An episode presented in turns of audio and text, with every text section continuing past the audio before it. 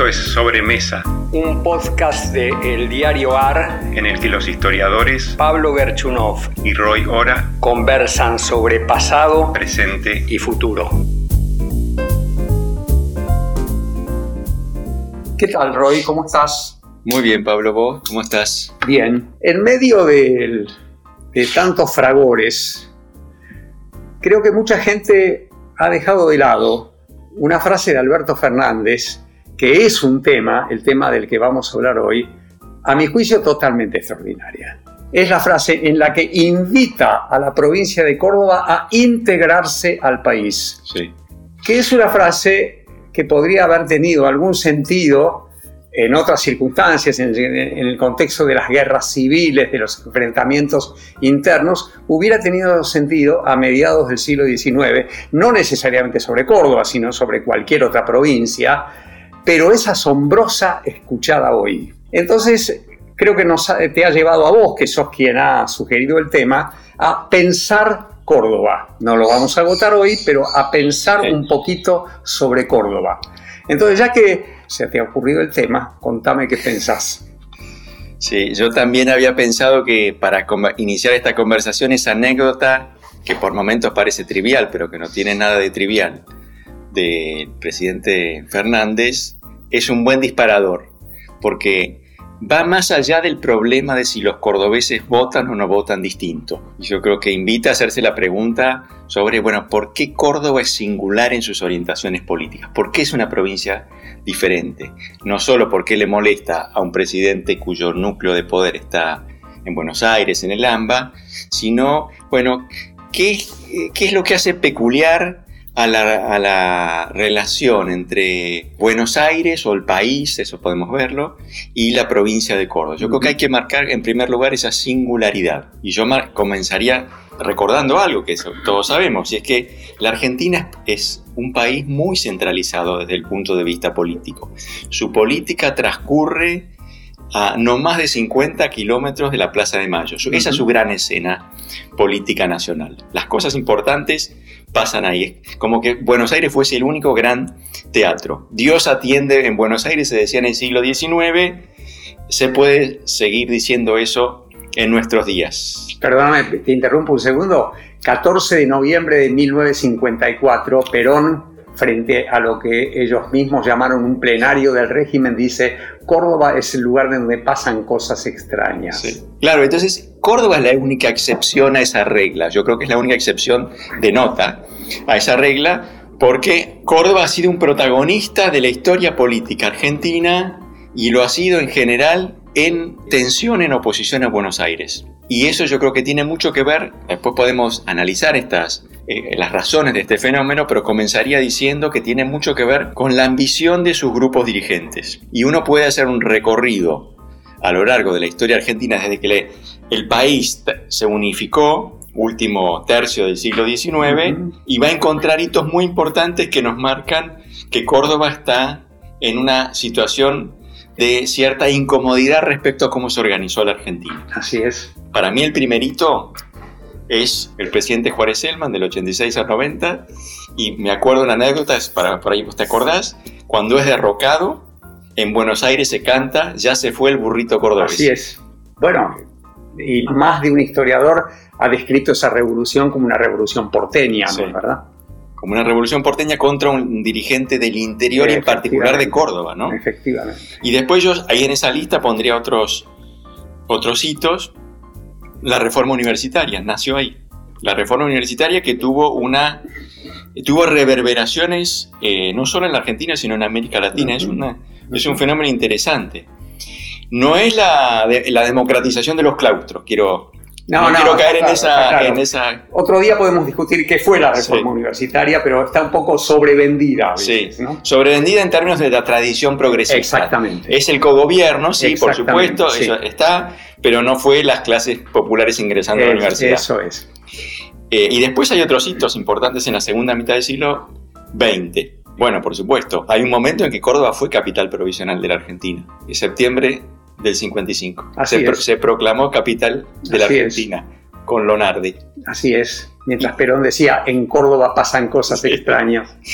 Y después el otro, los otros dos hitos que creo que nos más ayudan a reconstruir como las grandes líneas de esta historia, el cordobazo, que evoca otra tradición política importante en Córdoba, ¿no?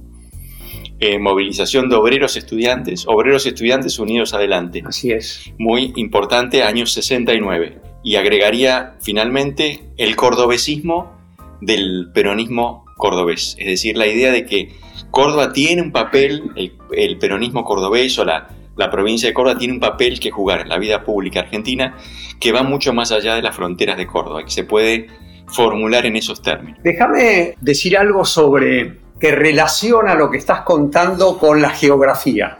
Vos lo dijiste bien, Córdoba está en el centro del país, ¿no? Córdoba limita con siete provincias. No hay ninguna que limite con siete provincias. Si no me acuerdo mal, Buenos Aires, la provincia de Buenos Aires limita con cinco.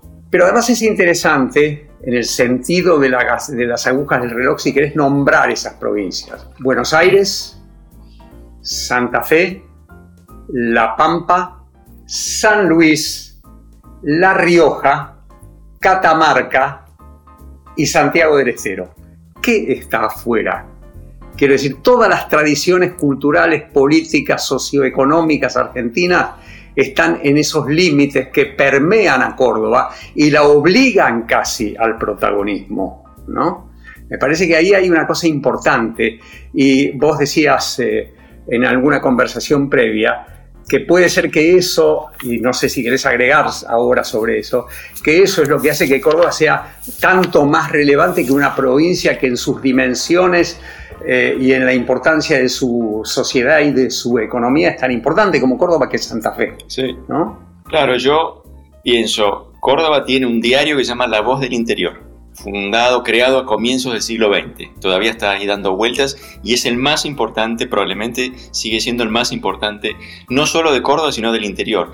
Y tiene una ambición más grande, ¿no es cierto? Construir una representación del país donde Córdoba aparece como un actor central de la construcción de una idea de, país, asociada a la idea de interior, ¿no? Eh, y más recientemente ha aparecido, lo mencionaba hace un rato, Cadena 3, en el plano de la comunicación eh, radial, una, una, iniciativa muy ambiciosa también. Muy ambiciosa. Muy ambiciosa y con mucho eco en el interior. Así es. Y te diría, en la propia, en, el propio en la propia área metropolitana eh, también llega, A, llega a Buenos Aires y al, al, AMBA. claro. Y tu referencia a Santa Fe me parece que es eh, también interesante porque nos invita a poner a Santa Fe en el mapa. Claro. ¿Por qué? Porque Santa Fe es una provincia que en muchos aspectos es equivalente a Córdoba. Tiene más o menos la misma población. Sus dos ciudades más importantes son de un tamaño similar. Pero Santa Fe no ocupa el lugar que ocupa Córdoba en la historia argentina del, siglo XX y tampoco del siglo XIX. Y yo creo que hay un elemento que se observa en Santa Fe, primero es más pampeana, por supuesto, localización, un tema, pero hay otro que creo que nos ayuda a pensar la centralidad de Córdoba, que tiene que ver con el hecho de que Santa Fe es una provincia dividida contra sí misma. Es una provincia dividida contra sí misma porque su principal ciudad no es su capital. Y su principal ciudad, para afirmarse, tuvo que lidiar con su capital. Y gran parte de la historia política santafesina, sobre todo la primera mitad del siglo XX, es la historia de Rosario tratando de ganarse un lugar en la vida santafesina. Eso es, uno podría decir muy rápido, la historia de la Liga del Sur, la historia de Lisandro de la Torre. Entonces, yo creo que los propios conflictos que dividen a Santa Fe eh, le han dificultado a la provincia, le han hecho más difícil a esa provincia construirse como un rival de, de Vos dirías entonces que la ausencia de esos conflictos es lo que hace que todavía cobre más relevancia Córdoba. Claro. Es decir, yo como la veo a Córdoba en este plano, yo veo a Santa Fe como una provincia que tiene una ciudad antigua, como la ciudad colonial, la ciudad de sus élites, que va quedando marginada. Eh, por la emergencia de esa ciudad gringa que en 1850 no era nada, era una aldea y de golpe se convirtió en uno de los principales puertos de la Argentina y en, la, en, el eje de, la, de, la, región del trigo, para decirlo con las palabras de, de, Stanislao Ceballos. En cambio, yo creo que el crecimiento económico de Córdoba, la expansión productiva de Córdoba del siglo XIX, tendió a fortalecer a la propia ciudad y sobre todo, y acá meto un elemento que para mí es fundamental, eh, fortalecer a sus élites, a sus grupos dirigentes. Porque este, en el recorrido que habíamos hecho, bueno, habíamos yo creo que, descrito como dos, dos o tres Córdobas, a veces se lo formulan esos términos, la conservadora, la liberal, la eh, reformista, la, la, la católica, pero Córdoba fue cambiando y sin embargo siempre mantuvo su protagonismo. Eso mismo uno podría decir respecto a su estructura económica. Se fue transformando. En un momento fue una ciudad industrial, parecía que iba a ser la principal ciudad industrial del país o iba a estar ahí cerca. Bueno, sí, eh, digo, con, el boom desarrollista desde Frondizi en adelante, tiene, cobra muchísima importancia y es un sustrato productivo eh, en donde se va a calentar en esa olla el cordobazo y los obreros del cordobazo, muy relevante. Muy importante, muy importante. Tomo una, una, expresión de José Aricó, un cordobés, la Turina Argentina. Que es una muy buena descripción. Una linda descripción, ¿no? Una ciudad que no es Roma, que es un gran polo industrial, que tiene una productividad política propia. Ahora, yo creo que Córdoba perdió gravitación relativa en términos industriales, ya no es bueno, pero en parte también porque la industria perdió fuerza relativa, ¿no? Sí. Hoy a veces uno mira Córdoba y los cordobeses dicen es otra cosa, es la Córdoba de los farmers, ¿cierto? Y sin embargo sigue siendo una, sigue queriendo ser un actor de la vida política argentina. Entonces mi argumento en torno a esto es el papel de Córdoba tiene mucho menos que ver, papel de Córdoba como actor de la vida pública, mucho menos que ver con las características de su empresariado, de su tejido industrial, mucho más no es la economía. No, es la economía. no. es, otra cosa. Y yo creo que ahí las élites cordobesas son muy importantes. Y entonces me gustaría enfatizar un tema, que es, es la, la primer ciudad del poder de la Argentina. Fue la ciudad que tuvo una eh, universidad ya comienzos del siglo XVII. Y una universidad en ese momento significaba no solamente un centro de educación, era mucho más que eso, estaba íntimamente asociada a las instituciones políticas del antiguo régimen. Y eso siguió.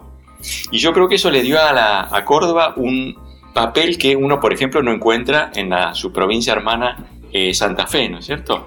Es decir, una centralidad política asociada a la idea de que ahí se están formando grupos dirigentes que, con los cuales la, sociedad cordobesa alcanza un nuevo umbral. Ahora, déjame llevarte a un punto, ¿no? Has hablado, hemos hablado de la tradición político-cultural, no sé cómo llamarlo, conservadora y católica de Córdoba, contrastándolo con el hecho de que Córdoba es también la Córdoba rebelde, la Córdoba liberal y rebelde, ¿no? La de la reforma universitaria con los límites que hemos hablado y la del Cordobazo también. Sí, y la de Cárcano antes. Y la de, Cárcano. Y la de Cárcano. Ahora, quisiera llevarte, que vayamos un poquito hacia el presente. Vos has nombrado, has hablado del cordobesismo entre los hitos que planteaste. El cordobesismo me parece una cosa interesante porque es una manera que tiene el peronismo cordobés de nombrarse a sí mismo sin terminar de ser peronista, ¿no? Digo, captar la historia peronista y procesarla al modo cordobés. Han sido muy inteligentes en eso, realmente de la Sota y Schiaretti han sido muy... Y lo que quiero decir es que me parece que ha durado, que está durando mucho tiempo. Entonces yo tuve la impresión cuando vos planteabas la Córdoba conservadora, y la Córdoba liberal, que tendías a verlo como un eh, péndulo. ¿no? Hoy, hoy puede ser una cosa, mañana puede ser otra. Lo entiendo, pero ¿no le ves desde hace bastantes años ya una cierta persistencia a la Córdoba que se separa de la tradición nacional popular y sobre todo que se separa de la tradición peronista? Estoy pensando en el voto a Macri, por ejemplo, y estoy pensando más allá del voto a Macri lo que ha pasado en los últimos años, no solamente en el voto a Macri, le dieron la victoria a Macri, ¿no? Entonces, eh, ¿Estás dispuesto a sostener la idea del péndulo o podemos decir que la cosa está un poquito y que la cancha está un poquito inclinada?